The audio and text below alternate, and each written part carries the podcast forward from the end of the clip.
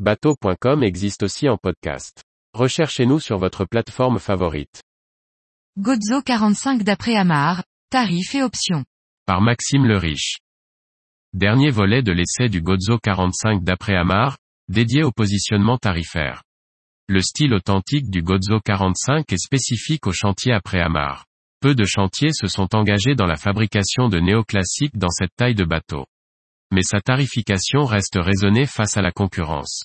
Notre modèle d'essai du Gozo 45 est proposé au prix de 830 000 euros TTC.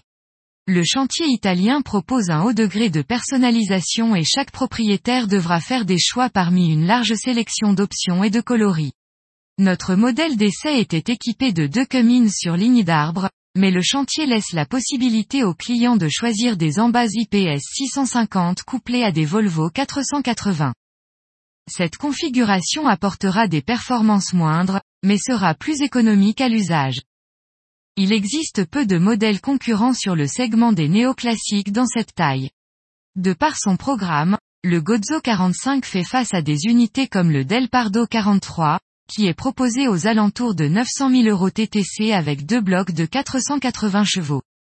Le Solaris 44 Power apporte également une touche esthétique novatrice, mais nécessitera un budget proche du million d'euros avec deux Volvo de 435 chevaux.